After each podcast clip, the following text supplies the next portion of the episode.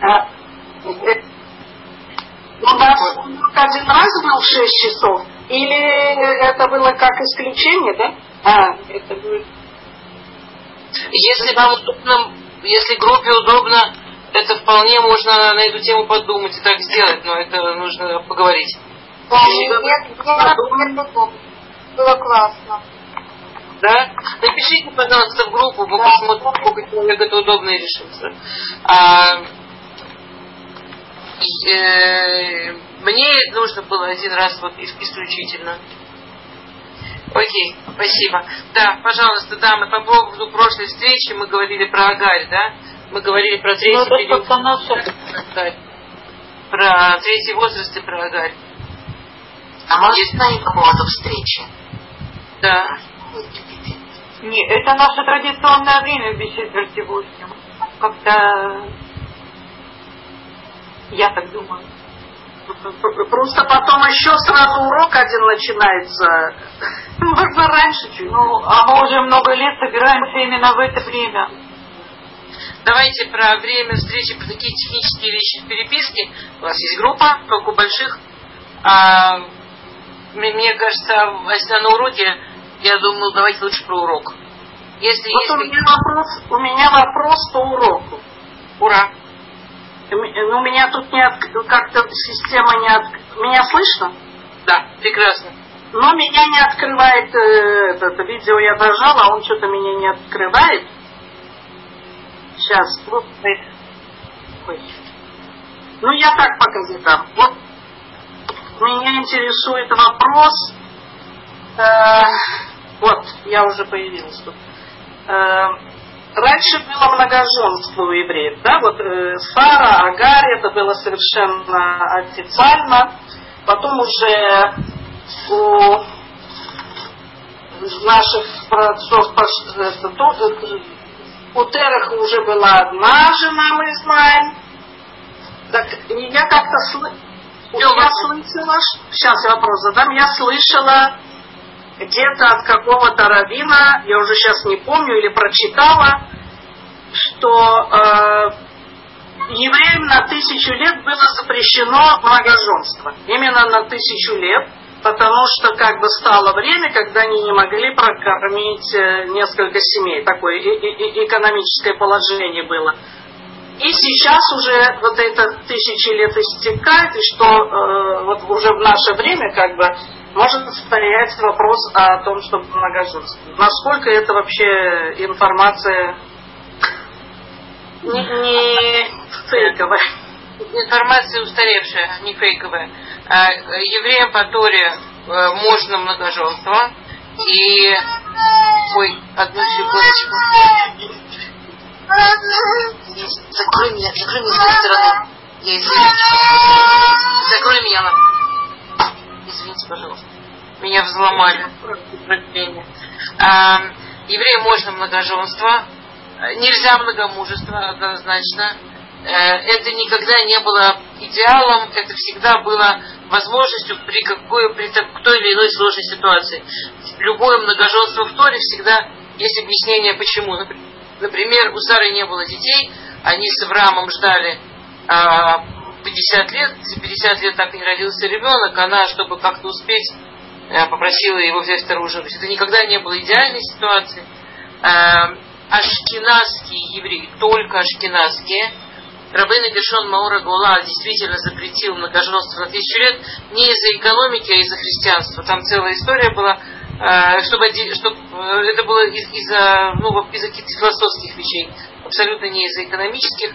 Э, и это закончилось, если я не ошибаюсь, пять лет назад. Последний... Вот, вот мой муж как раз говорит, Ирина, а уже закончилось э, тысячи лет, ты знаешь об этом? Я говорю, я спрошу, я спрошу. Ваш муж совершенно прав. Единственное, что напомните ему, что э, Рабейна Гершом вложил в свой запрет, Рабейна Гершом Аругулар, когда делал запрет, он вложил в него такую фишку, что этот запрет, чтобы отменить, нужна подпись Таравинов. Подпись Таравинов есть два варианта. Или в любой момент человек, который хочет жениться на второй жене. Не знаю, не дай бог, например, жена, а у нее тяжелое э, психиатрическое заболевание, э, скажем, с амнезией, она не способна подписать разводное письмо, например. Ну, какая, и, ну, какая-то трагическая ситуация, что человеку необходимо жениться еще раз, а, потому что гет невозможен по той или иной причине, э, туда, то берут подпись у старовинов, и можно жениться. И также, чтобы закончить э, э, этот запрет Рабына Гершона Гула, нужно тоже подпись старовинов, ее не сделали. То есть раввины не, не, не закрыли эту тему. То есть, хотя запрет самого Рабына опять как закончился, он продолжает существовать, потому что современные раввины его не отменили. То есть, он вписал в запрет необходимость вот такой выходной акции. Чтобы раввины современники группой в 100 человек писали, что сильно этого не надо. Но ваш муж может решить для себя, что он спорадий.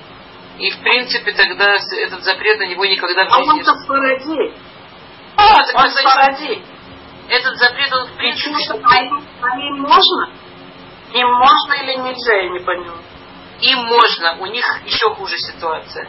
У них нет вообще запрета таких женах, но им нужно дать клятву в суде. Э, э, там, в общем, там была проблема, что из-за того, что с Фарадим можно было жить за нескольких женах, а очень многие занимали купечеством месяцами, жили в разных странах, они заводили семьи в разных странах, а чтобы жену не расстраивать, не рассказывали. Ну, чтобы не печалить. И потом была страшная проблема, что эти дети, когда встречались, они очень друг другу нравились, родные, которые, которые не дай бог, совершенно запрещенные, за полный запрет жениться. В общем, э, так есть, чтобы жениться второй раз, там надо определенную клятву давать, что само по себе очень... А вы знаете, что есть запрет на давание клятв. Там проблема с клятвой у стародин.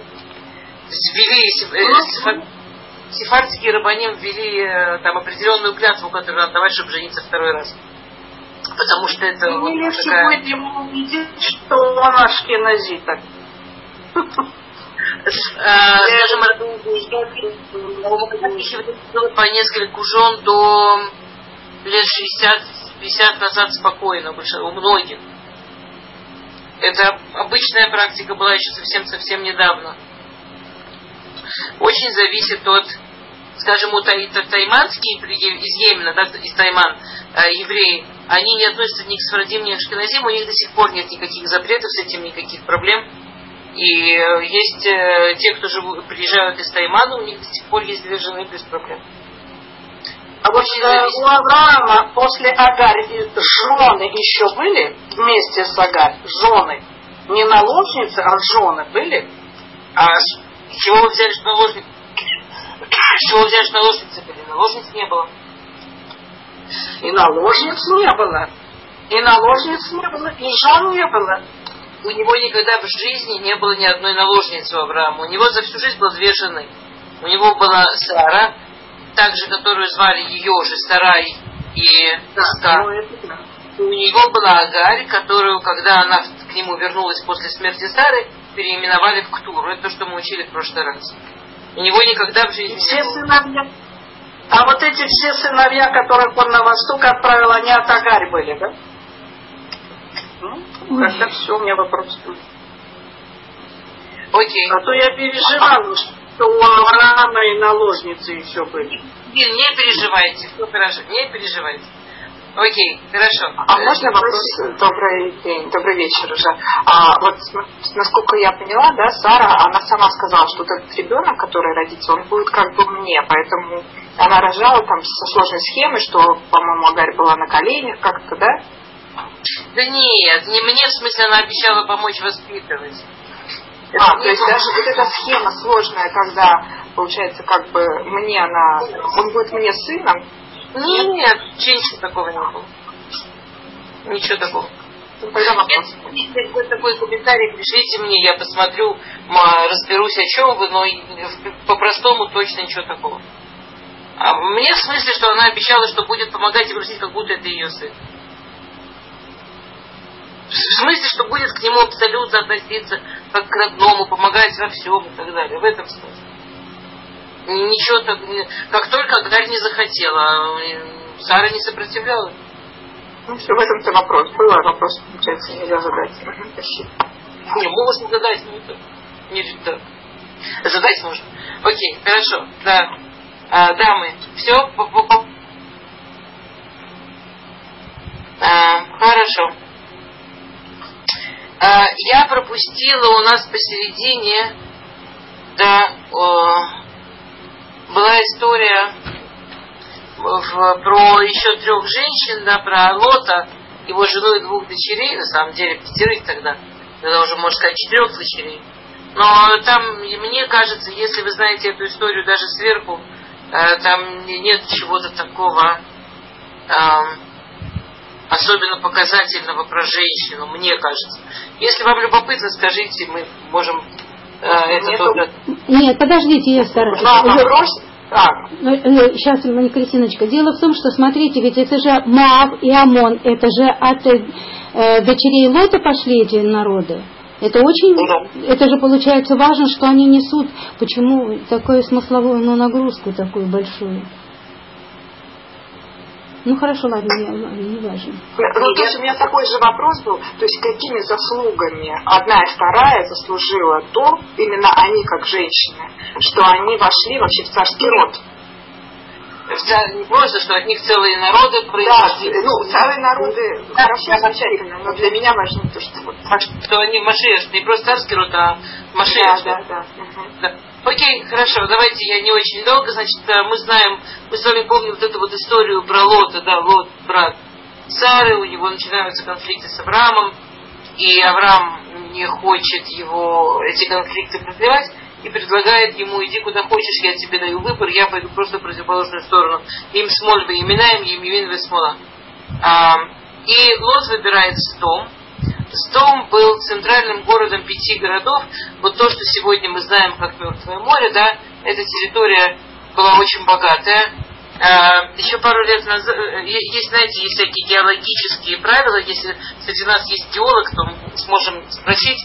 Что я, конечно, не профессионал, я говорю со слов кого-то. Э, Есть на Ближнем Востоке, да, вообще есть по геологическим всяким законам э, в странах э, определяется там, по климату, потому по всему, где должно быть золото, нефть, ну, куча-куча всего. И в Израиле типа все это должно быть, ничего не находит. Вот слава богу, газ нашли. И то, что говорит нам тоже, что там действительно все было. Все было в огромных количествах, и золота, и нефти, и вообще куча всяких полезных ископаемых, но все это сегодня находится на дне Мертвого моря. Это все было там, где сегодня Мертвое море. То есть это были пять городов, с дома Мора, Цваим, Кедма и Цуар, а, которые были очень богатые, да, потрясающе богатые, какое-то сумасшедшее совершенно богатство, и у которых выстроилась совершенно ужасающая своя система ценностей, абсолютно, которая строилась которая строилась на отрицании милосердия. Вы знаете, меня эта система честно потрясала, пока я не, не столкнулась, извините, с такой чудной системой, как протестанство. Это прикольно, потому что протестанты, они как бы воспринимаются очень хорошими людьми. А честно, а система очень похожа. Вот смотрите, э, как говорит Мидраш, юридическая система с дома строилась на следующей максиме, что э, деньги, они от Бога. Если Бог благословляет человека, естественно, благословляет его деньгами, а если Бог не благословляет человека, кто мы такие, каким вообще нахальством надо обладать, чтобы изменять пути Бога и помогать тому человеку, кого Бог проклинает, кого Бог наказывает. Что ты представить себе не можешь, что же это человек такой, что Бог его наказывает, и давая ему там помощь и в любом виде, ты идешь поперек желания божественного. Это была как бы общая идея с дома. Такая. И под эту идею были выстроены совершенно сумасшедшие законы, да, что а, абсолютный запрет там, на помощь нищим, если кого-то засекали за помощью нищим, то, это, то этого человека казнили, а, э, за- запрет на гостеприимство и так далее, и так далее. Ну, бесплатно. Из всего можно было делать бизнес, но абсолютный запрет на вот помощь э, э, э, э, людям, которые нуждаются. И Прикольно, что мы живем, да, скажем, протестантство Америка, да, вся Америка очень протестантская страна, которая построена, в принципе, на той же Максиме, что Всевышний показывает, что он любит человека, давая ему благословение в виде там, денег, а и Всевышний показывает, что он ненавидит человека, там, наказывает человека, давая ему проклятие в виде бедности. И, там, до такой степени, что в их первых поселениях бедняков могли выгнать из поселения, чтобы они не заразили проклятием. И, тогда, и, интересно, что на самом деле вообще, я пока мне этого в Америке всю эту систему не объяснили, мне было куча вещей трудно понять, но, но любопытно, что никуда с домом не делся. Просто интересно об этом подумать, что а, не, не, не так уж это все фантастично, то, что нам рассказывается в Торе про Сдом. А вот брат, они тоже под эту систему как-то подвели? У них же там еще и разврат был? Нет? У них, э, вы знаете, у них это интересно, но, э, смотрите, понятно, что для того, чтобы придумать такую систему, должна... Это не то, что люди э, потрясающей святости так боятся нарушить волю Бога, что страдают, мучаются, плачут, но ничему не помогут. Это люди потрясающей жадности, которые пытаются свои отвратительные качества как-то облагородить какой-то тень. Да, объяснить. Убедительно вообще, убедительно.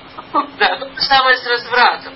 У них была определенная там статья в этом их законодательстве чудесном, а, что как бы если ты, что человек, который принимает гостей бесплатно, как бы он им от себя дает, ты им от себя, и мы тебе от себя.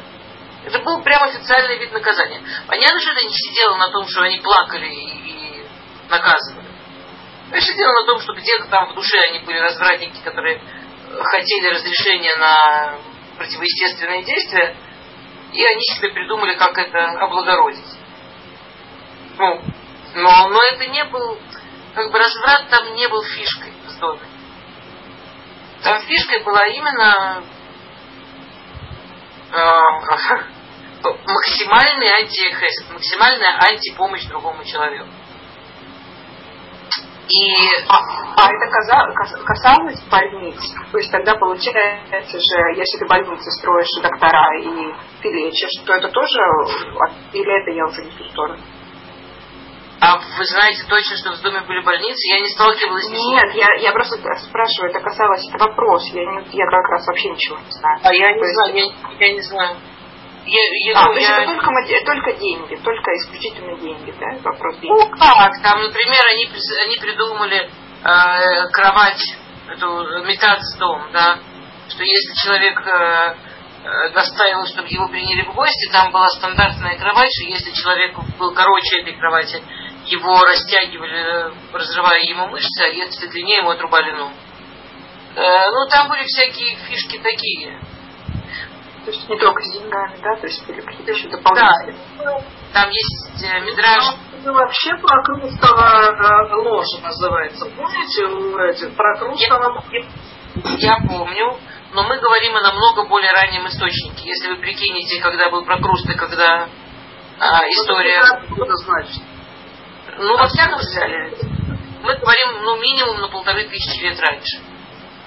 Поэтому я, мой, ну, как бы, мне кажется странным вспоминать намного более поздний источник, когда мы обсуждаем ранее. А, знаете, про я, ну, я, я, я очень стараюсь в основном про женщин. Смотрите, это действительно интересно подумать про место и про то, в каком в какой атмосфере жили люди. Интересно, что Лот выбрал это место для жизни. А, и Лот женился на женщине из этого места. Его жену звали а, Эдит, и она была местная женщина. Она была э, латчанка, так сказать. Э, сдамчанка замчан. Из дома, короче, она была. Теперь у них родилось четыре дочери. Все, что мы знаем про его жену, про Эдит, мы видим, ну, окей, я не знаю, я, я, мне трудно понять, что значит, что человек, который воспитывался в доме у Тераха, а потом в доме у Авраама, выбирает жить в доме. Хотя, возможно, мы действительно чего-то не понимаем. А, я слышала от э, женщины, которая живет в Швейцарии, что подумать о том, чтобы пойти к соседке и наложить соль, это нонсенс. Но это правда дико думать об этом. Ну, у нас, в принципе, такая же ситуация. Я не пойду за солью к соседке. Что, серьезно? Абсолютно серьезно. Вообще, в принципе, к соседке не пойду. Окей, тогда неудивительно. Лично у вас или вообще теперь такие правила в России? Ну, по крайней мере, в моем Наша окружении вот нас была иначе. никто не ходит. Больше того, мы практически никто не здороваемся. Наш подъезд мы так знаем, но это не... То есть я помню в детстве и сравниваю сейчас. Сейчас этого нету. Ну, скажем, действительно есть европейские страны, где это норма, да. Я просто, я, честно говоря, в Америке, я не знаю, везде, где я была в Америке, я была в еврейских кварталах, там, конечно, ну, вообще не так, но, но это не совсем Америка. А, я не знаю. То что, то, что я знаю, что с точки зрения Торы, если вы живете среди людей, у которых вы не пойдете попросить соль, а если пойдете, это вам чувствуется чем-то возмутительным, это немножко типа сдом. То есть Лот для него была настолько важна, настолько первостепенно э, возможность зарабатывать. А это, конечно, вот эта вот республика пяти городов, она однозначно была самая-самая с точки зрения возможности двигать бизнес, возможности делать деньги и так далее. Они были самыми богатыми, там были потрясающие возможности. И это для него было важнее всего чтобы влиться, он женился на местной женщине, и эта местная женщина, живя с ним, и родив от него четырех дочерей, не изменилась.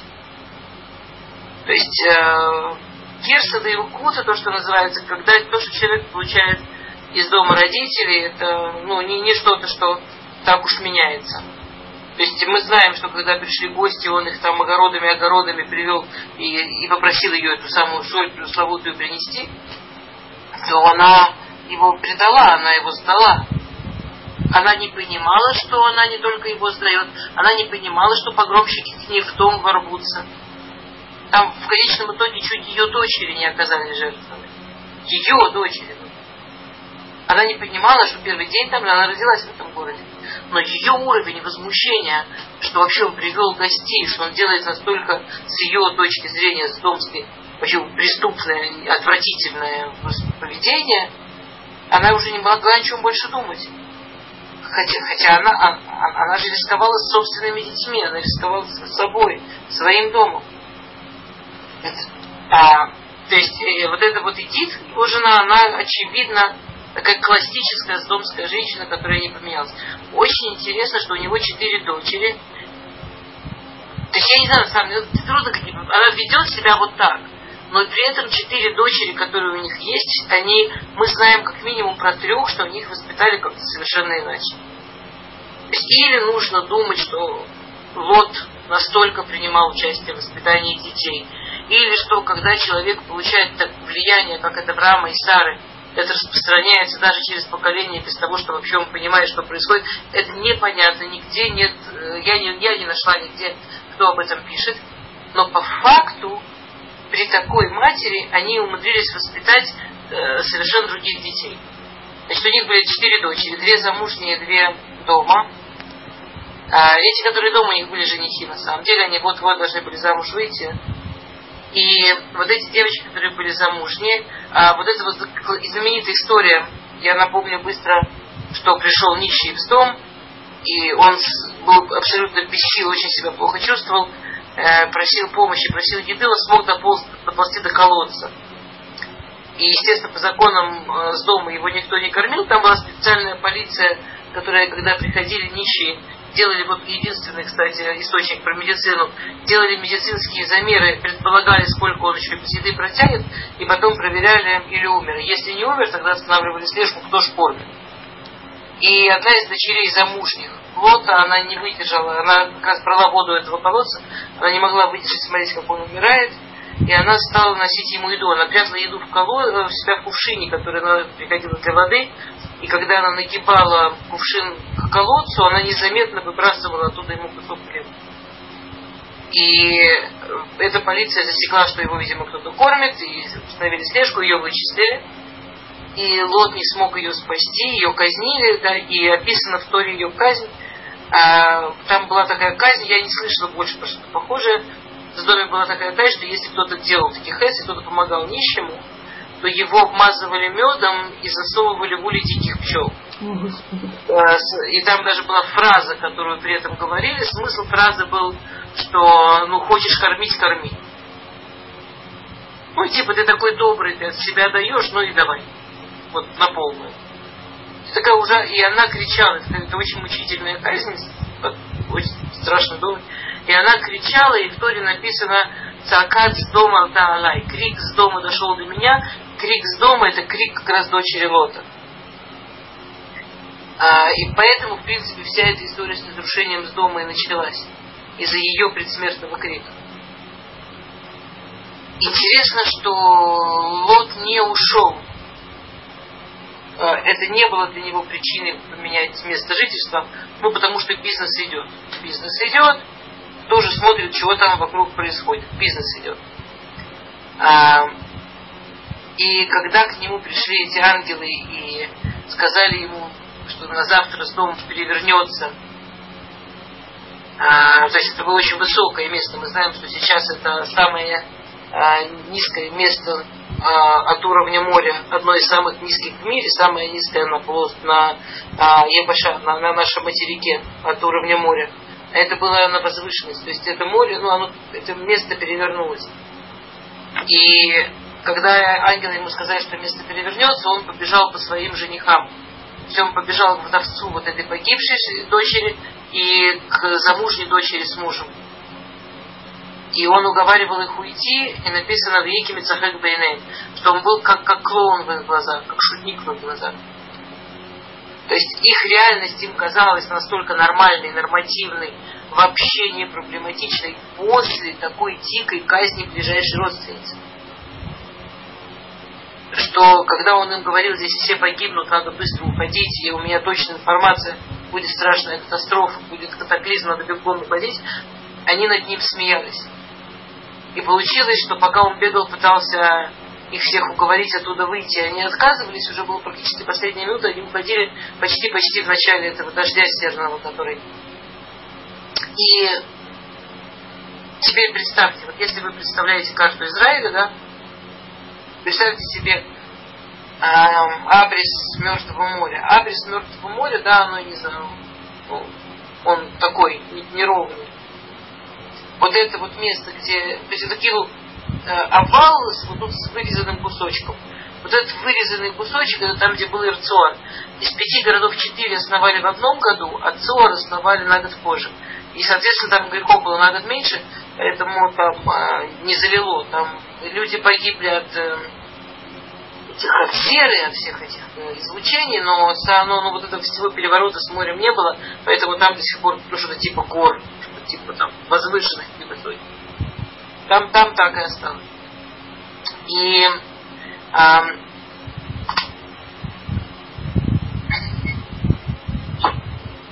и с дом, и Лот с дочками бежал, и они бежали, теперь Э, они выбежали из дома, они не знали, что уничтожают все города. Они выбежали из дома, они сначала хотели бежать в следующий город, Цор. Они бегут в Сор, там та же картина, тот же переворот, то та же сера, где та же гибель. Они бегут в Свайн, то же самое, они бегут в Адма, то же самое. Они пробежали, представляете, бежать от города к городу. Ну, я не знаю, даже вот да, дамы, кто в Ришине живет, скажем, у вас это близко, но все равно пробежать целый Ришин, добежать до какого-то, можете представить удовольствие? А как они живут остались, когда бежали? Там же идет э, вода, вот эти вот, и все. Нет, и они, э, если вы были там рядом, там рядом есть э, горы. Рядом с, э, на, над э, этим местом есть горы, если вы видели их, если вы были в этом месте рядом, там их э, их ангелы подняли в горы. Им предложили идти к Аврааму, они отказались. А, Лоту, лично Лоту предложили идти к Аврааму, они, он отказался. Он, у него, ему было стыдно перед Авраамом. А дочки его этого ничего не слышали. Он им сказал, идем там в Цор, ну идем в следующий город. И вот они бегут в этот город часами, добегают там опять гибель. Бегут в следующий город часами, добегают опять. В какой-то момент эти пещеры, те, кто их видели, знают, что это пещеры с такими классическими пещерами. Очень много пещер. Это просто вы стоите со стороны, не вашей стороны, в этом море, на автобусе можно видеть, они огромные есть. Эти пещеры есть маленькие, есть огромные, их видно издалека. Эти пещеры в те времена использовались примерно как сегодня мы используем дачи. То есть эти пещеры, они были распределены за семьями, они были там, ну, и у каждой семьи там было очень уважаемо иметь себе пещеру. А что летом, представляете, там холодно, прохладно, там приятно. А в те времена люди не пользовались холодильниками, были, есть Мидрашим приводит, что были очень ясные, четкие вычисления, люди знали, как, с какой стороны там север, юг, в зависимости от, от места, в каком углу пещеры, например, надо закапывать продукты, чтобы они были холодные и сохранялись. Интересно, что до сегодняшнего дня, до сегодняшнего дня есть пещеры, в которых находят вино, сухофрукты, изюм в основном и так далее. А, да, очень, очень, очень, очень интересно. И, а в те времена это была такая нормальная вещь, что знали, что люди хранят еду. Но это были пещеры, личные дачи. Ну, как на даче. Хранили варенье, я не знаю. Да. И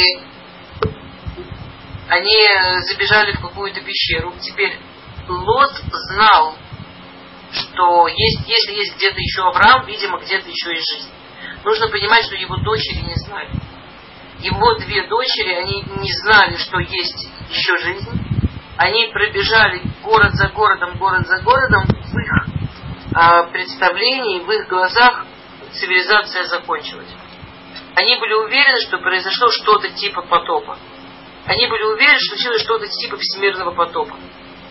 То вот как всемирный потоп уничтожил всех людей, так сейчас они свидетели какой-то жуткой катастрофы, которая уничтожила всех людей. И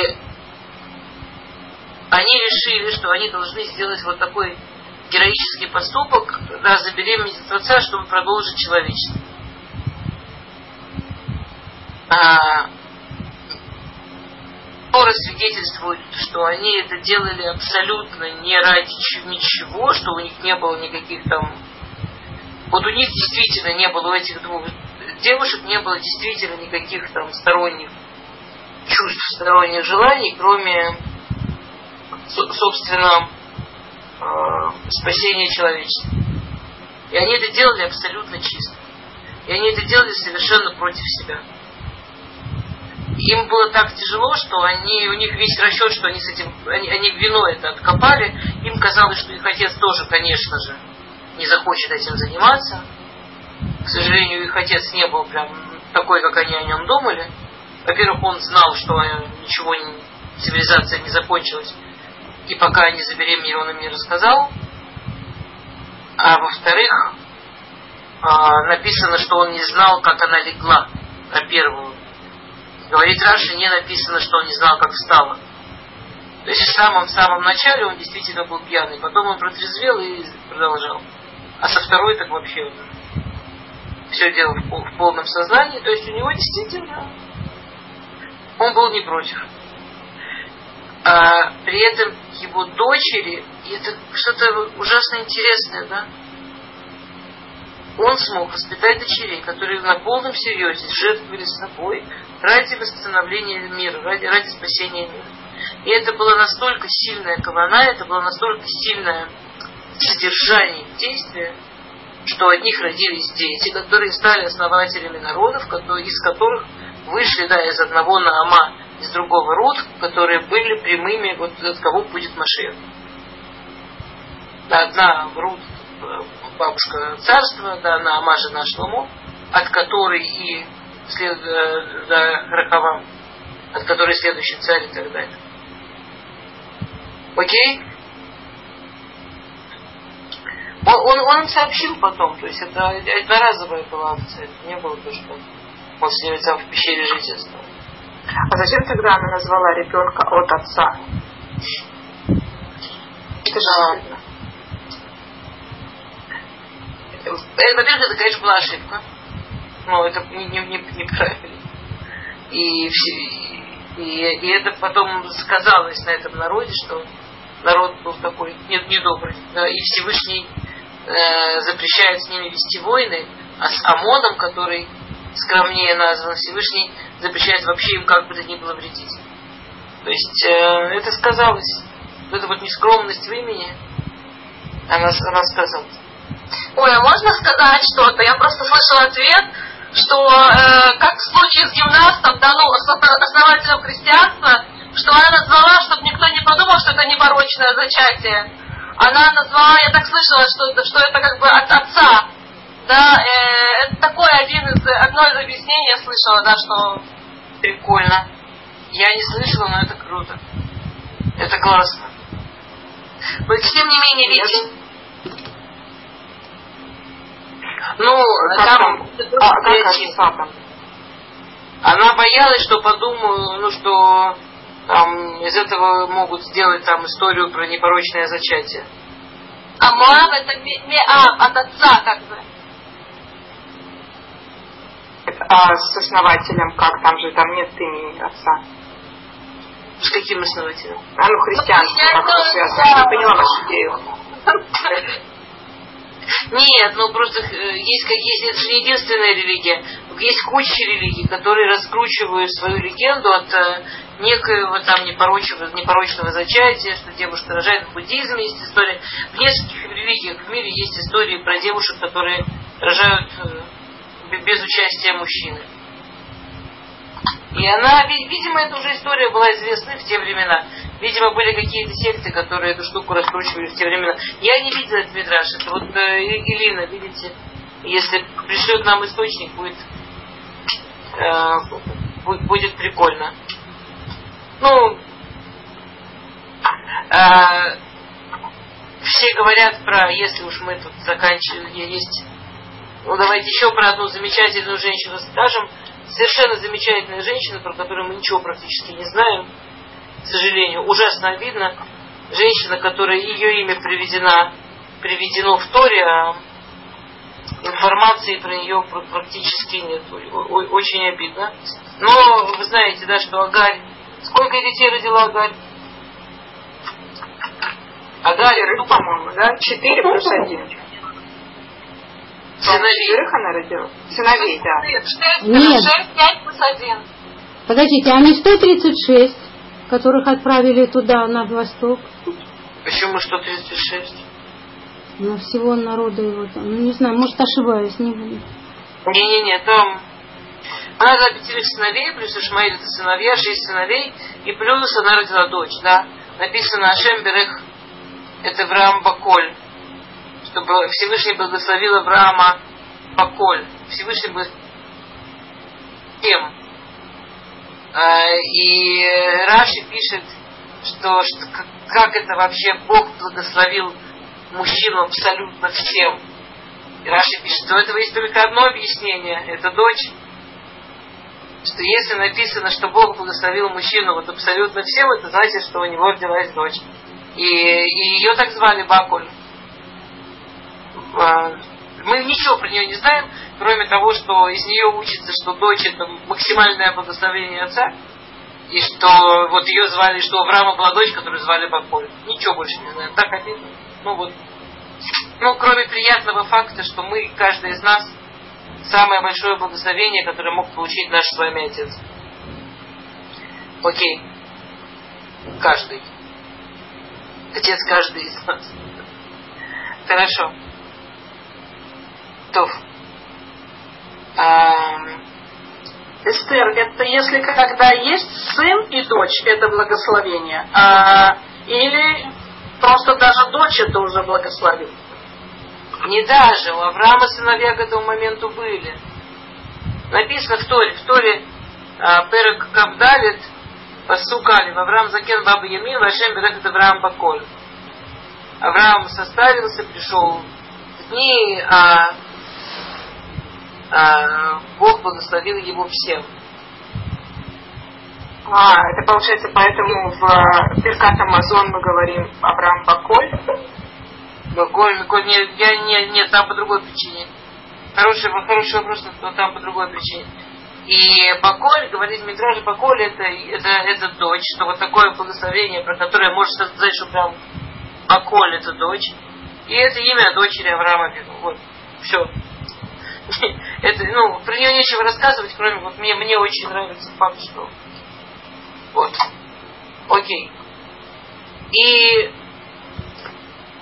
э, другой пируш, который приводит Раши, что Баколь это гематрия Бен, что раз у тебя есть сын, сына надо женить, поэтому сразу начинается история про шедух, который Авраам делает для Ицхака.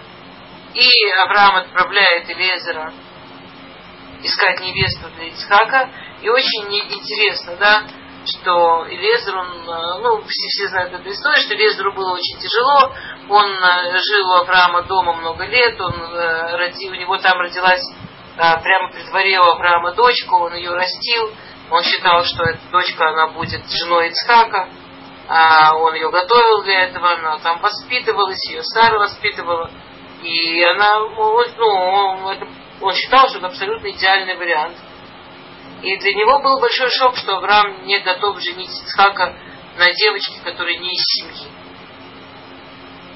То есть э, он, он считал, что главное это поведение. Скажем, в наше время, возможно, было бы можно сделать гиюр. Проблема, что так как еще не было получения Торы, априори невозможно было сделать гиюр, то есть евреями были только те, кто, собственно, из семьи. Поэтому Авраам, он, ему было важно женить Ицхака на девочке из семьи. И для Ишмаэля, и для Элезера это была такая очень болезненная тема. Авраам с ним не стеснялся, да, он сказал ему אין ברוך מדבק בארור. Не происходит מדבק, не происходит приклеивание.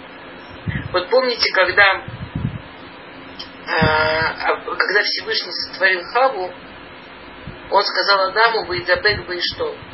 Он сказал Адаму, ты приклеишься к жене. То есть, э, в чем смысл пары? Смысл пары, что, ну вот это самые преусловутые половинки души, да? Смысл пары, что есть части души. И эти части души, брак это склеив... смысл понятия брак это склеивание частей душ в целостную душу. Это смысл того, что такое брак. Говорит Авраам Элиезеру, у еврея не происходит склеивание души с неевреем. А у нееврея не происходит склеивание с... Эйн, эйн. Эйн. Они не склеиваются. Это не будет брак. Может быть, они будут замечательные, там, любить друг друга, дружить, все что угодно. Склеивания не будет. А Элиезер идет искать э, шедух для Ицхака, и для него это все, конечно, все жутко-жутко трудно. Тем более, что Авраам еще ему сказал такую вещь, что если девушка не захочет, спросил, если девушка не захочет идти, переселяем Ицхака туда, он же идет не просто так. Вы помните, их было, у Сары было, кроме младшего брата Лот, у нее еще была сестра Милка. И эта, э, а, а, эта Милка, она вышла за двоюродного брата, за сына Нахора. И этот э, сын Нахора, да, то есть они все между собой родственники, родственники прям. И этот сын Нахора, он э, стал главой вот этого города, куда они все сбежали из Ура, из Вавилона. Э, и Авраам знает, что ведут они себя там вот вообще нехти. Ну, то есть переселять, переселять до Ицхака Авраам считает, что это вообще невозможно совершенно. Ходит ни под какие теоретически возможные вещи. То есть этого Авраам не собирается запретить, он говорит, тогда будем искать жену здесь. То есть, если он тот, кто идет искать, просто ему не удастся найти. Или удастся найти, но они не захотят послать дочку с ним. То все, первый план возвращается, а кто тогда лучше его? если родственниц этих самых нет. А, и написано, что он шел и молился Всевышнему, молился, молился, молился, чтобы Всевышний нашел девочку. И Всевышний сделал так, чтобы она пошла. Всевышний сделал это надо, потому что себя он не рассчитывал. Ему с собой, с собой было ужасно страшно, что он что-то плохо сделал, потому что он настолько субъективен, настолько этого всего не хочет. Э, и э, есть, да, и, и, и он, пока шел, он из-за того, что он так сильно боялся, что он как-то там не справится, он продумывал тестовые задания. То есть он подумал про основные качества, которые должны быть в женщине, которая сможет выйти замуж за Ицхака. И он продумывал, вот как можно быстренько сделать такой тест, чтобы выглядел естественным, а абсолютно выделил, сделал абсолютно очевидным вот, вот эти вот тестовые качества, которые э, с его точки зрения обязательно должны быть еврейской женщине. Теперь вот эта вот глава, которую мы с вами обсуждаем, она, конечно, совершенно потрясающая. Потому что известно, что Тора, экономит каждую букву, Тора экономит каждую точку. У нас э, огромные, длиннейшие законы учатся из одной фразы, из одного слова, из немножко не так написанного слова. Там все законы кашрута, все законы еврейской кухни из, одно, из одного псука, да, из одной фразы и так далее. можно кучу таких примеров приводить, как базисные законы, в которых но на самом деле там огромное количество пунктов и книги, книги, книги, история учится из каких-то малюсеньких-малюсеньких мест, или наоборот из отсутствия буквы в каком-то месте и так далее. А здесь это единственный случай истории. Единственный. Это повторяется два раза. Значит, нам Тора сначала подробно описывает вот этот тест, который он делал на нахождение Ривки. А потом он, история, что приходит домой к Ривке, его спрашивают, ну как там, что там вообще, что за история, и он повторяет всю эту историю еще раз с небольшими изменениями. И это единственный вообще случай, он, он шокирующий на самом деле. Э, для всех, кто учит Тору, это что-то страшно странное. В конце концов, максимум, почему бы было не написать, и, и он рассказал, что было. Ну, даже в обычных книжках не, не тратит место вот так. И, и буквы. И говорят наши мудрецы, да, что нужно понять, насколько э, может быть вот прост, про, даже вот простой разговор предков важнее, чем все вот сыновей.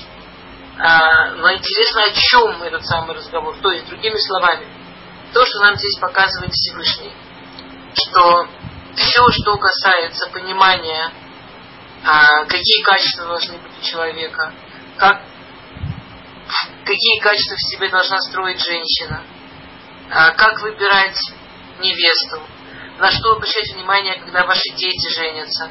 Это все настолько важная тема, что даже Всевышний они не экономят. Ну, это, это очень мощно. Это очень... Да. Это очень прикольно, что мы, мы иногда видим всякие такие ситуации, что люди там озабочены разными-разными вещами, а тем, с кем проведет жизнь там человек или ребенок или близкий человек, ну это как-нибудь там, ну это любовь. Ну, и есть интуиция. Вот с точки зрения Торы это наиболее требующая внимания, наиболее требующая э, продумывания вещи. И, и, и, и, и вещь, на которую должно быть вот вообще не жалко ни времени, ни сил. Окей? Теперь э, э, кто помнит историю о том, как... Э, давайте я вам быстренько напомню историю про то, как Элиезер нашел Ривку, и мы обсудим, какие же качества. Давайте я вам быстренько эту историю напомню, а вы обращайте внимание, и давайте потом обсудим, какие же именно качества, там 10 качеств, да, какие именно качества Элиезер считал базисными, э, абсолютно необходимыми для жены Исхака. Значит, он э, взял 10 верблюдов. Я, я сразу читаю, перевожу, да. Или нет, ну, не, ну, наверное, сначала на иврите, как вы там, да, мы как вам лучше. То мы с вами в Парашат и Сара, да, и... Давайте сразу на русском. Время я, дома. Я думаю, что есть часть группы, Давайте с ивритом. Да, которым будет легче с ивритом, да. Окей, давайте, я начинаю с Сухают. У кого в руках текст то я в Перек Кавдалит по Сухают. Вейкаха Эвид Асара Гмалим, Микмилей Адонав, Вейлех Веколь Туба Дунав Беядо, Вейкам Вейлех Халярам Нараем или Иранахор. И взял этот слуга 10 верблюдов из верблюдов а, его господина. У Авраама были особенные верблюды, абсолютно отличающиеся, белые и очень мощные. А, это был один из бизнесов Авраама, он а, тоже... То есть, у него, каким-то образом он вывел, я не знаю всю историю, но в итоге у него были совершенно особенные верблюды, которые были тоже один из его таких показателей. Он был знаменит этими верблюдами очень. Они были очень дорогие. Значит, у него были 10 этих характерных белых верблюдов. И все, а, и, и, и все добро его господина у него в руках. То есть Авраам написал ему а, письмо с перечислением всех своих основных там, бизнесов и владений, и с тем, что это все будет наследовать Ицхак. То есть э, он шел как бы с документом, доказывающим, что Ицхак, которому он ищет шедух, очень богатый человек. А, и Ваикам Ваилех Арам на Араим или Ир Нахор, да?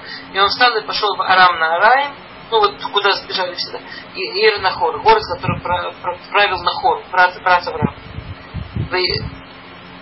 Ваивареха Малим, Михуцла Ир, Эль Эрамаим, и он направил э, верблюдов э, за пределами города. Он не вошел в город, он остановился за пределами города а, около колодца воды, до Этеров перед закатом, на Цода Шаавод. То есть э, колодцы закрывали, а собирались все на закате, пастухи со своими стадами, и тогда только открывали, откатывали эти камни и поили, поили стада.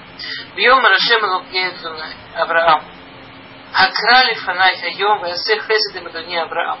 Вилея нухи ницав алейн майму бнот аншея ир юцот и жовмай. И, и, и тут приведена его молитва. И он сказал, Всевышний Бог моего господина Авраама, Акра налифана ее. Сделай случай передо мной сегодня. Помните, мы с вами разбирали, слово микре, слово случай, на святом языке это те же буквы, что рак Миашем. Что случай это тот язык, которым Бог с нами говорит в этом, на этом, в этом мире. Нет ни одного, ни одной случайности в принципе существует, и он просит, чтобы это выглядело как случай, а он уже будет читать, а он уже будет понимать, что Всевышний хочет ему сказать. Сделай милосердие с моим господином Авраамом. То есть он молится за Авраама, это ему-то оно вообще не милосердие, ему бы по-другому все хотелось. Ине анухи ницавалейн маем. Вот я нахожусь около колодца воды. Убнот аншеаир юцот ишов маем. А дочери жителей города выходят а, наполнять воду ишов, э, из колодца, как называется, ну, в общем, воду, добывать воду. Не забываем, да, сейчас начнется, не, не забываем, что вы должны за эту историю написать те качества Ривки, которые э, Всевышний показал, что должны быть у женщины, которой стоит жениться. Вегая анара ашер умара лея хати на кадех виште ואמרה שתי וגם גמליך ישקה אותה יקוד лавдыха Ицхак. И пусть будет, что девушка, которой я скажу, а наклони свой кувшин, чтобы я напился, а она скажет, ты пей, твоих верблюдов я тоже напою, вот это пусть будет жена для моего господина Ицхака. Уба и даки асита хесет им мадоми. И так я буду знать, что ты сделал милосердие с моим господином. Вейхи гутерам килалидабер. И он еще не закончил молиться, он еще не закончил с Богом говорить. В каю цета шер юлдала бетуэль. И вот Ривка выходит, которую а, родила Бетуэлю а, сыну а, Милки, ж, жены Нахора, брата Авраама. Выкадай Шихман с а, а, кувшином на плече. Вана туват мареми от. И эта девушка, она очень красивая. Бетула и шлоята. Она бетула, она девственница. И шлоеда.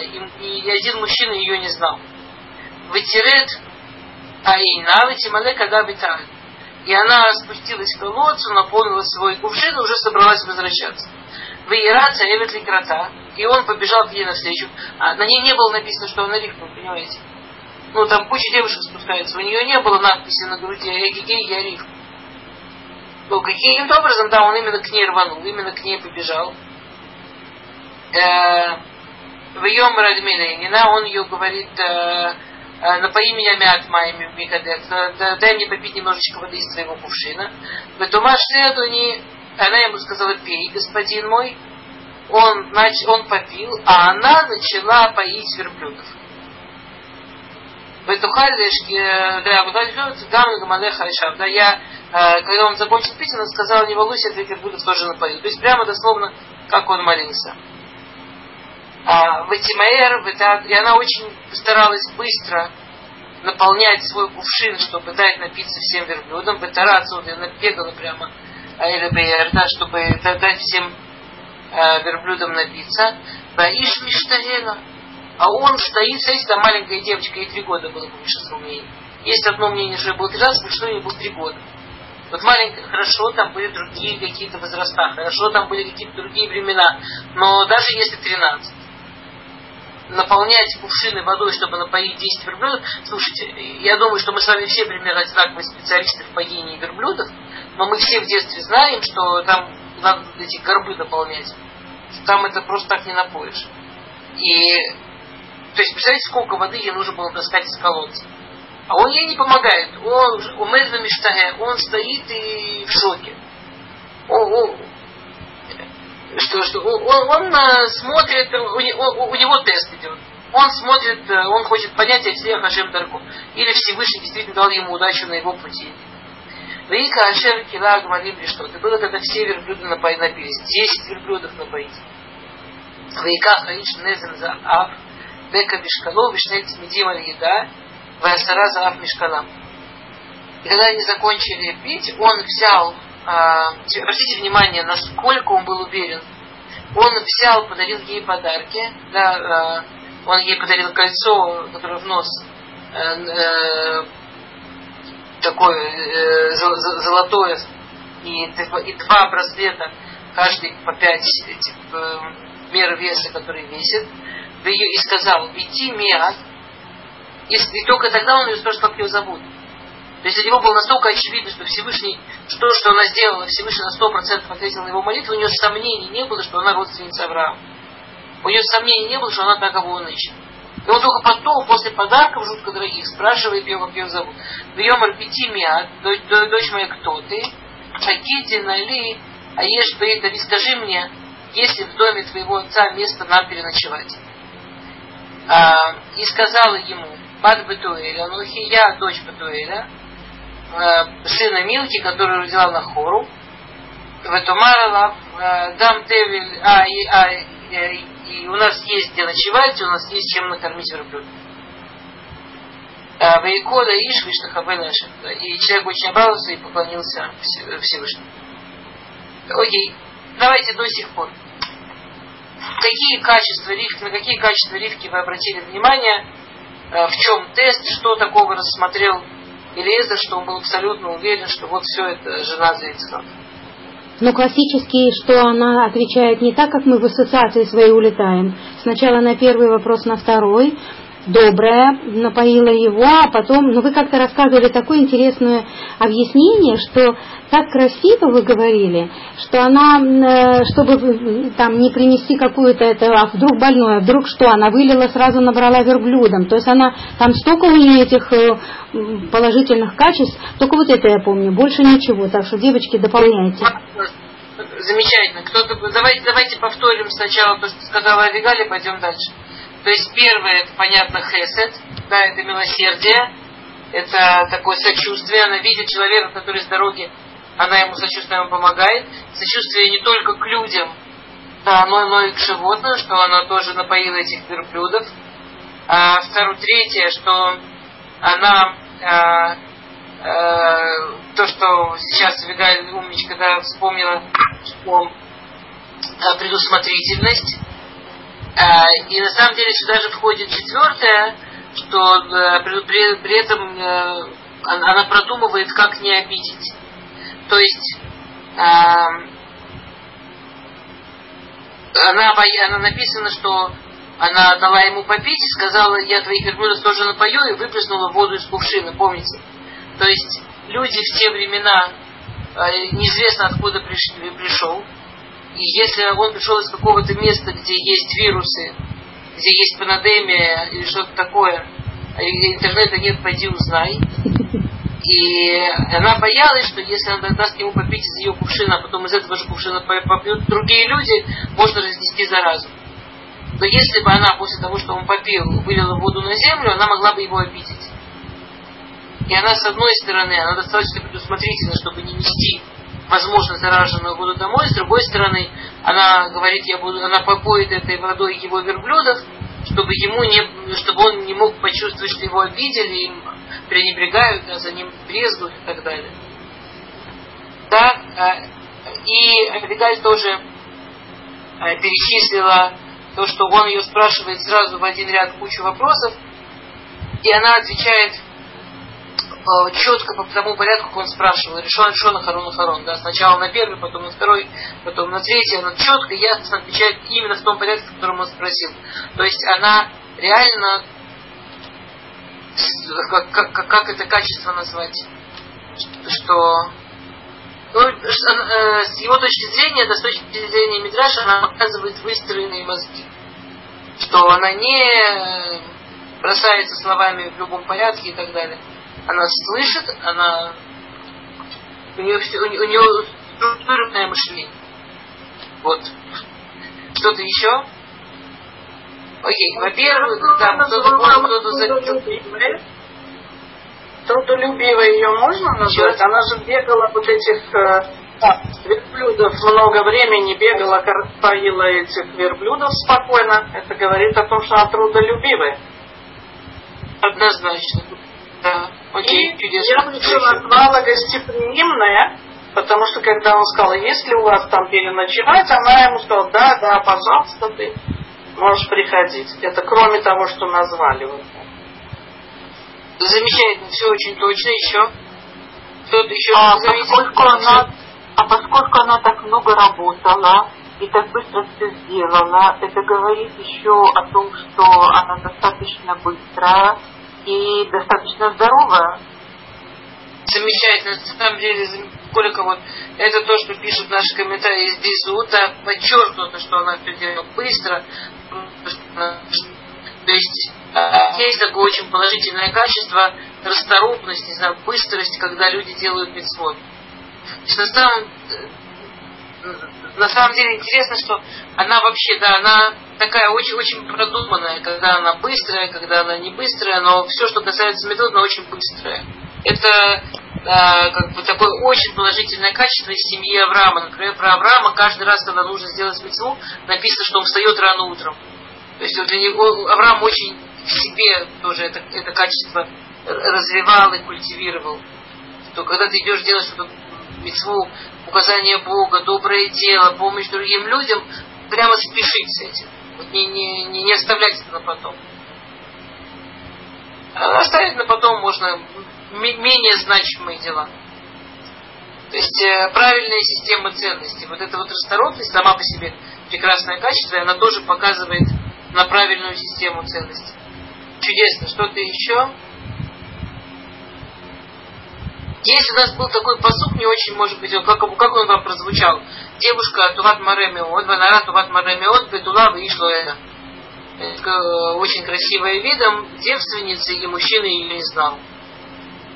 Как, как, как, что, как вам это? Значит, она скромная, еще вот не сказали, скромная она. Скромная, красивая и девственница, то есть бережет себя, не... Как-то мужчина что неправильно в этом псуке? Во-первых, все, что вы сказали, Ира, все правильно. А что неправильно в псуке? Девственницы и мужчины ее Ну да, что, и, и вам, ну это нормально? Нет. Это... М? Нет, нормально. Ну что это как бы одно и то же. Мужчина не знал о девственнице, нет? Как бы что это, ну, вот как технология повторения. Ну да, в большинстве случаев это похожие вещи. Дело в том, что э, вот в отличие от дома, в котором разврат был э, как бы такой прикладной, ну, не, не, не, не было фишки с развратом. В Арам на Арае, вот в этом городе, в который сейчас пришел э, Элезер, разврат был прям, прям фишкой. Э, на тот момент э, открытое, скажем так, поведение в этом городе дошло до такого рифа, которая по большинству мнений она была, да, точно, а, что по большинству мнений она была совсем юная, то есть от 3 до 13, не больше точно, это была... То есть девушка, около меня, откуда вы знаете, что она девственница? Опять-таки, ну, люди не вешают на себя таблички «Я гей, я девственница». Ну, это не, не что-то, что, как, как сказать, что, что, что это, она была белой вороной. Там. Белая ворона, кстати, не мое выражение, выражение Хатам Суфера. А, она была белой вороной. Она была чуть ли не единственная девственница в своей возрастной группе. То есть там девушки начинали жить половой жизнью очень рано, кроме девушек высокого сословия. То есть девушки очень аристократические должны были, да, хранить девственность. А ну, как в какой-то другой город, в какую-то другую страну а, нужно будет их выдавать замуж для каких-то дипломатических браков. Но они, кроме того, что девственность хранили, при этом мужчины их знали. Ну, при этом они жили половой жизнью только вот храня девственность. А Ривка, она Бадула Вишнуэда, она реально не, не, не жила половой жизнью. Мидраж говорит э, в Берешит Раба, Тишушана Бенакуцим, что она, она в этом городе была как роза среди колю, болотных колючек. Ее не просто за это не уважали, ее не просто никто не поддерживал, от ней издевались.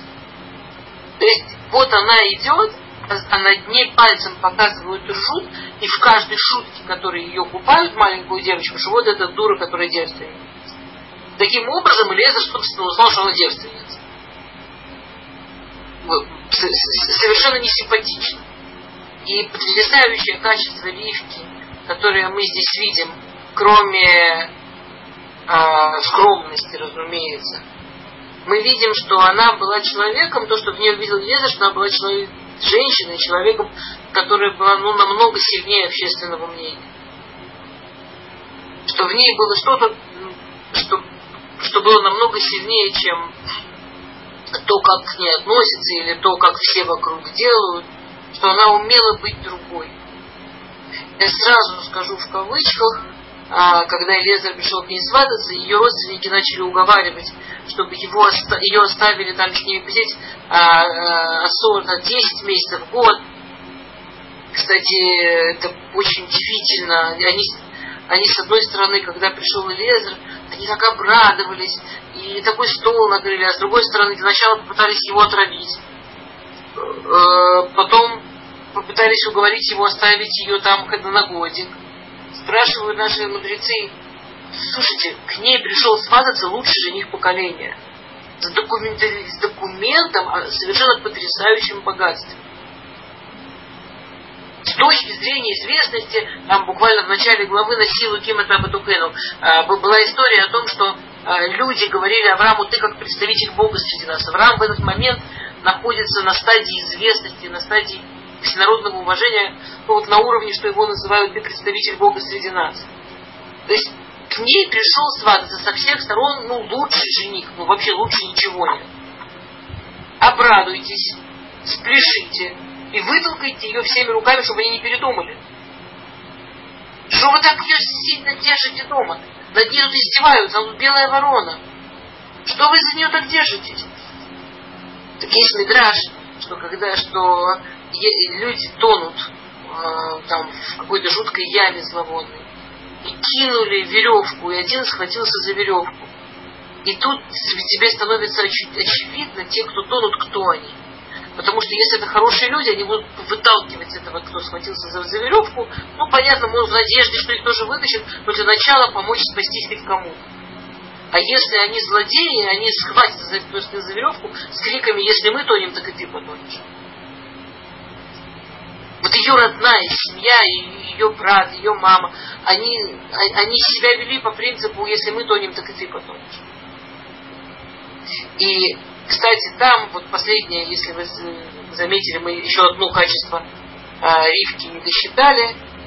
И вот там проявилось еще вот одно важное качество Ривки.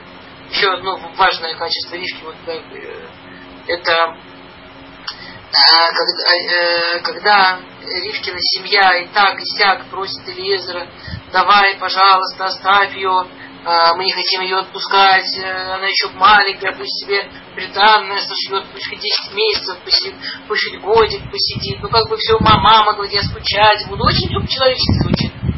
Ну, кроме того, что если контекста не понимать. И Лезер говорит, нет, нет, я должен обязательно ее прямо сейчас, обязательно. Тоже есть вопрос, а что он-то так зацепился? Ну и ладно, через год она маленькая совсем.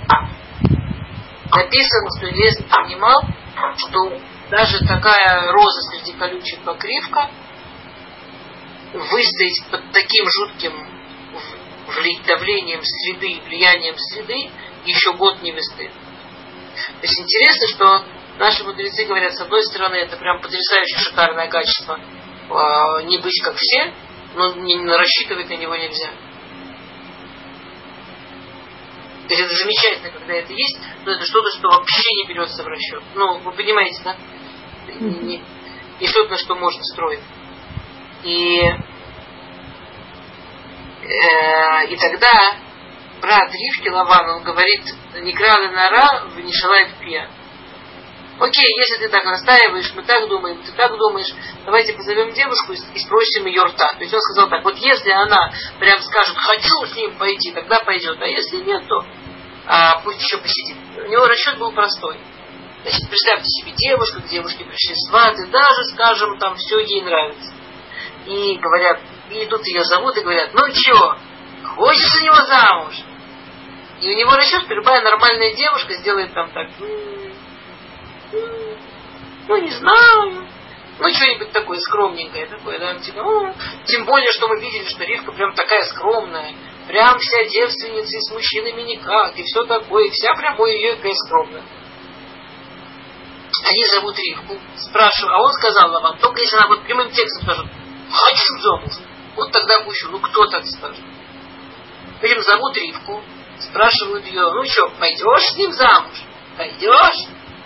И вдруг нам Тора приводит, что Ривка, она сказала одно слово, и там очень есть э, в Торе Нигун, да, есть Торе э, такие значки, которые э, рисуют, как это петь, ну, как, как это, это что-то между знаками препинания и нотами, то, что у нас Торе, да. И там стоит такая жесткая, ясная точка. Вот но как будто она сказала элех, она сказала я пойду. Типа я пойду и точка. То есть вот эта вся такая скромная, трудолюбивая, такая расторопная, такая добрая, такая милосердие делающая, одно из главных ее положительных качеств, при этом это решительность. Что когда она считает, что что-то важное происходит, это, конечно, совершенно потрясающее качество для женщины. Она ясно и четко принимает решение. Знаете, эти наши женские штучки, очень трудно принять решение, а кто бы принял решение вместо меня, а с кем бы посоветоваться, с кем бы еще поговорить, еще поговорить, а может не я буду принимать решение. То есть вот эта очень юная Ривка, Элех, там Раши пишет, что вот это вот Элех, а, а, она сказала с такой интонацией, она сказала с интонацией, даже если вы против, и даже если вы не позволите, я пойду. Ну, типа, он там сидит такой командир, брат, да, Лаван, типа, я ищу только если то, только если все. А Ривка на него смотрит и говорит, ты вообще-то вообще меня сейчас не интересуешь. Я пойду. Я именно, я туда мечтала, я туда пойду. И э, еще одна вещь, которая отсюда учится, что, конечно, в итоге решение выходить замуж при всем том, насколько мы, скажем, как мамы, бабушки, там, как близкие, как друзья, мы должны помогать, проверять и так далее, и так далее, э, решение должно быть абсолютно самой девушки, ну, молодого человека. Решение должно быть ее. А, окей. До сих пор вопросы есть или дальше идем, дамы? А можно я спрошу? Я слышала, что ну вот что вот, вот он сказал, что вот пусть мне Всевышний даст знак, что вот все-таки, если вот она расскажет, то значит это она.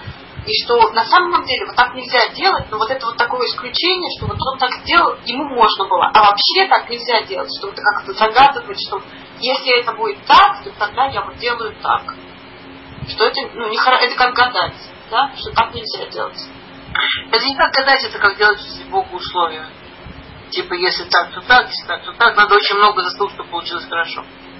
Есть, но при этом он так делал, но это не было как условие. Это было, он неправильно сделал.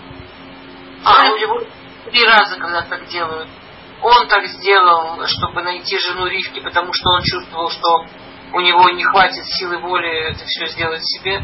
Поэтому он, и он это делал ради Авраама, и написано, что заслуг Авраама и заслуг Ицхака хватило, чтобы вытащить, чтобы это сработало. Потом был Калев, который так сделал, когда воевали за Эрец Израиль, там тоже из всех заслуг его хватило, и колено Иуда. А потом был такой судья, Шуфет, э, Ифтах, а, который... А, с дочерью.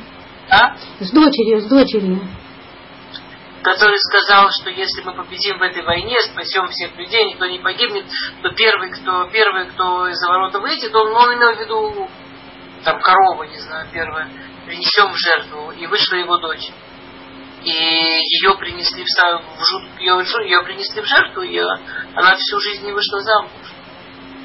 То есть она осталась старой девой. Да. Это ужасная жертва. И все спрашивают, почему таки не вышла корова-то, Господи, почему гусь не вышел.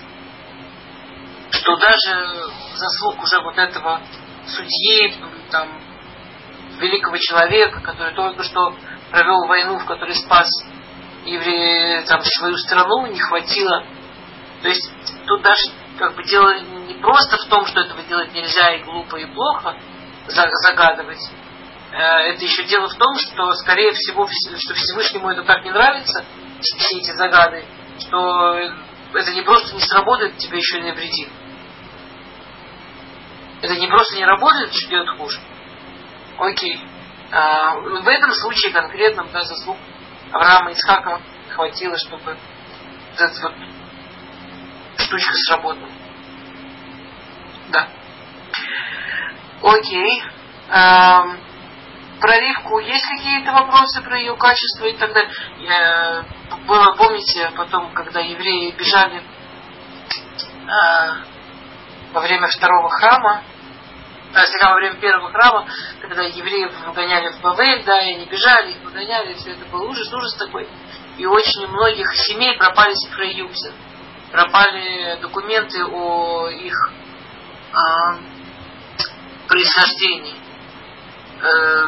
Э, о аристократических семей там и так далее. Э, так пришли, спросили, как, как же жениться-то, как, как знать, что девочка действительно из хорошей семьи. А, помните, что, что ответили? Да, помните, там в Талмуде есть вопрос, ответ. Как знать, что девочка из хорошей семьи на ней можно жениться, если документов нет? Да, помните, девочки, кто помнит? Бешаним. Ну, чтобы она была скромная, добрая.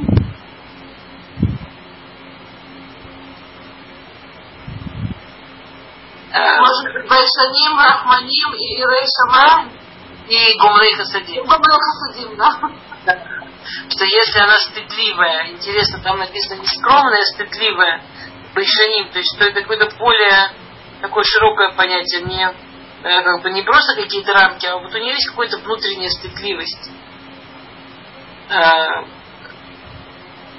э, Рахманим, что у нее есть жалостливость. И Гумлей Хасадим и что она, и у нее есть активная доброта. Что если вот эти три качества есть, уже можно жениться. У Ривки это все есть, но у Ривки есть больше. Как бы. Хотелось бы больше, но как минимум, если у женщины есть э, Байшаним, Рахманим и Гомлей Хасадим, уже можно жениться. Окей. А,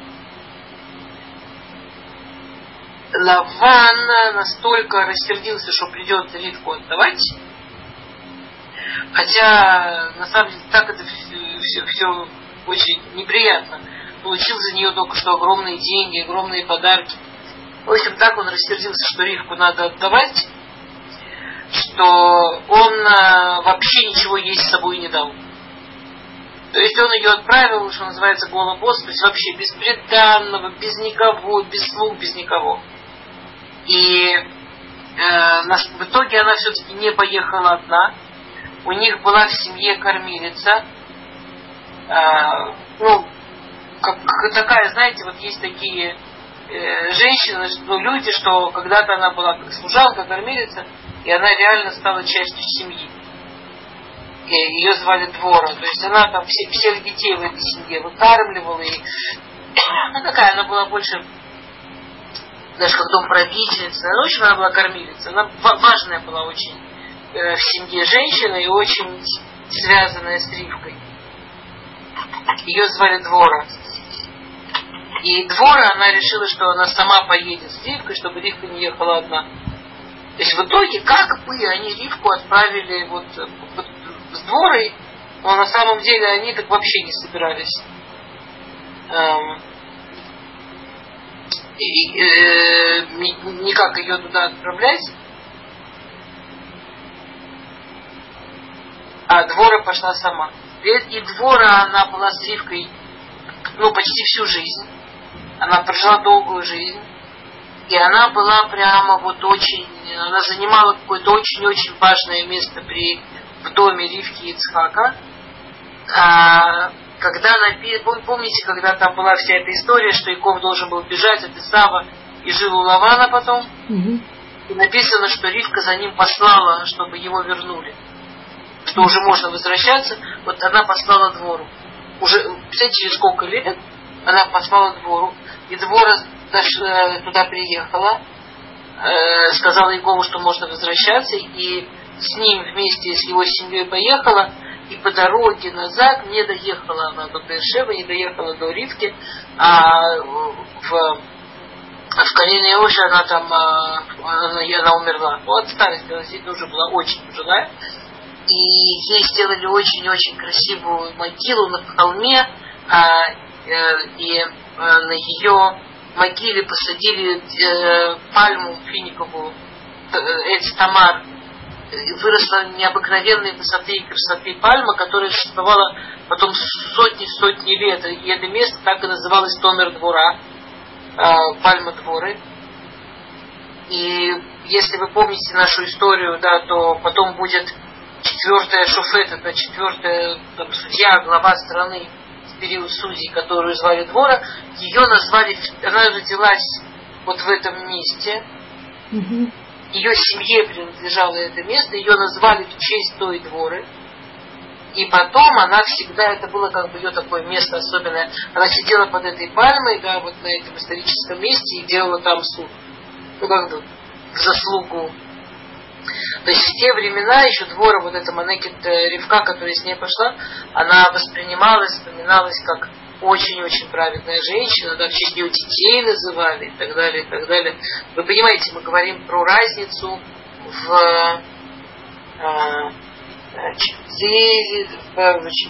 мы говорим про разницу почти в 600 лет.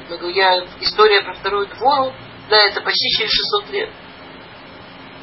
То, то есть прошло почти 600 лет, и это все помнилось, и, и все очень оставалось. И, то есть, и и отношение к, вот, к этой дворе Манеке Двора было в еврейском народе с огромной благодарностью, пиететом и так далее. И Ривка едет э, с Элиезером на верблюде, они туда едут, э, встречаться да, с Ицхаком.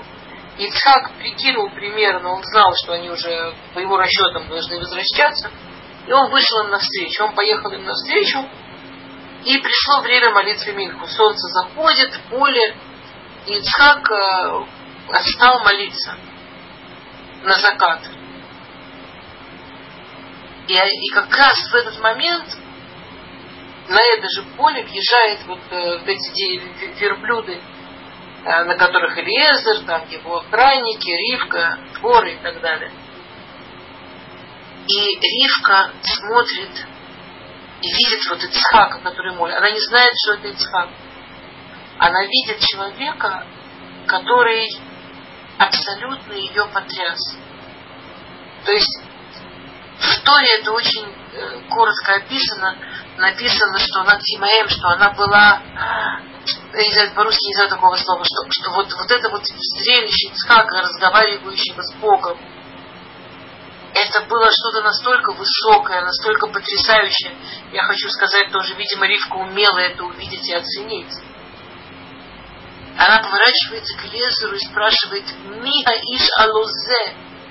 Кто, лузе, такого слова больше нигде не употребляется, алузе, кто вот этакий человек, кто вот этот, вот такой вот человек. И он ей говорит, это, это Ицхак, это твой жених. И когда она поняла, что она выйдет замуж вот за этого человека, который так ее потряс, она упала с верблюда. То есть это было какое-то... Э, я так поняла, что падать с верблюда в принципе технически непросто. Ну, там он широкий. А для людей, которые выросли, и это был их обычный навык на верблюдах ездить, то это как для нас упасть с скамейки, только сложнее. То есть он ее абсолютно потряс. И вот эта вот сцена, которую Тора приводит про первый, первый взгляд Ривки на Ицхака и про восприятие Ривка Ицхака как абсолютно иш алузе, абсолютно человека вот, ну, потрясающего, ну, какой-то непостижимой высоты, что-то такое. Там написано, что она его увидела, когда он а, Яца Ицхак Ласуах Басаде. Он не просто молился, это дословно в той написано, что у него был диалог с Богом. То есть он, он в молитве доходил до уровня пророчества, он вел беседу с Богом. А, но она это увидела, она это поняла. И все, что мы будем видеть потом, э, что Ривка, там, скажем, всегда у нас есть вопросы, почему она не может какие-то вещи ему прямо сказать почему какие-то вещи Ривка там делает, прям какие-то хитрые ходы, там заставляет э, Якова так себя вести. Но почему не прийти к мужу? Он Сара. Сара же могла прийти к Аврааму, стукнуть кулаком по столу и сказать, пусть Бог судьей будет. Я сказала, будет так. Ривка так не может. Ривка и Ицхак это абсолютно другая модель отношений. Чтобы понять а, то, что происходило между Ривком и, Ривкой и Ицхаком, нужно понять, что он в ее глазах всегда, на всю жизнь был Аиш Алузе. Он в ее глазах всегда был вот этим совершенно потрясающим человеком. В ее восприятии его с ним нельзя было то есть не то, что грубо, не то, что давить,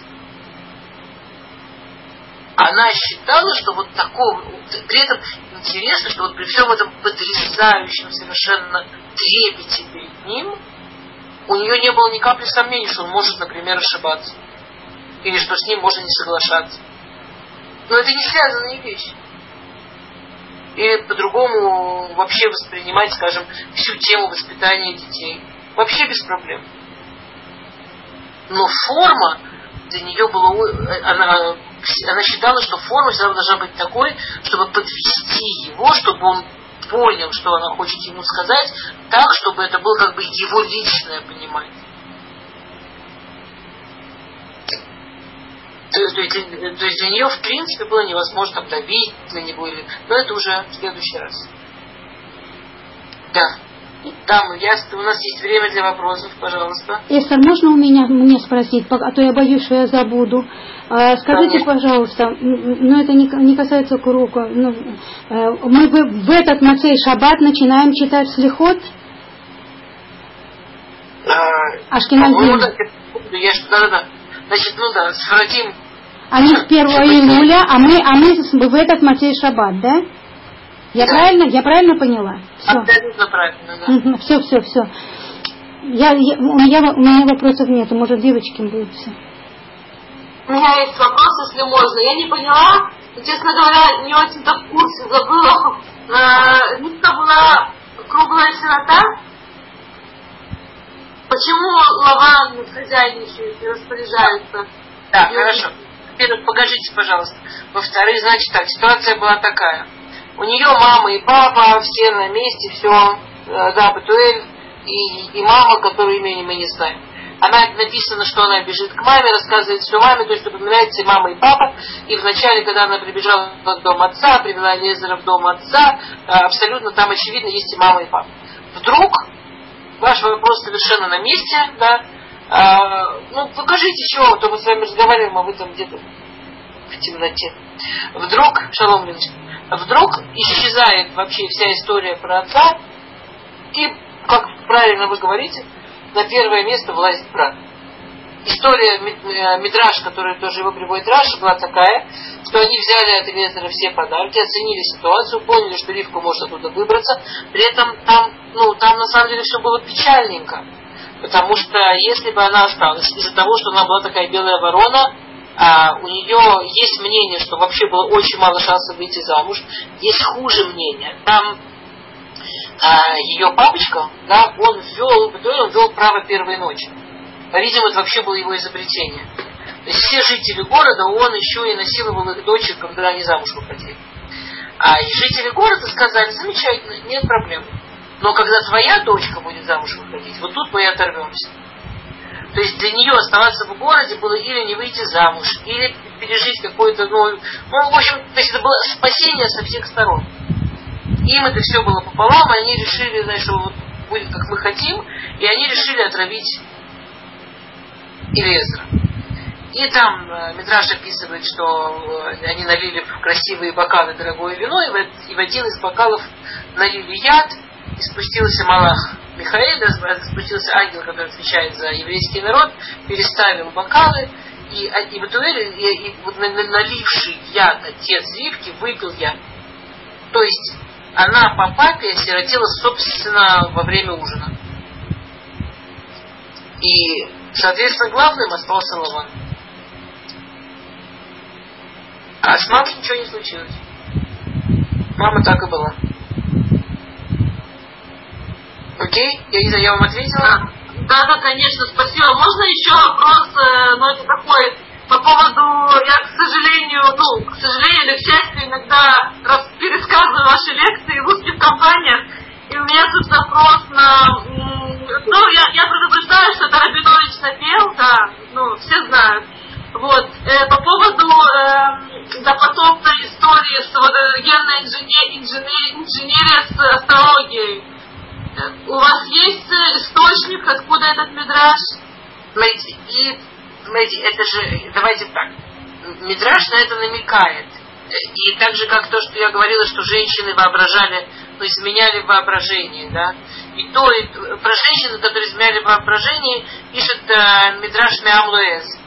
А про вот это вот то, что они изменяли виды и так далее, есть про это немножко в Мидраш Миамлуэс, есть немножко Мидраш Раба, да.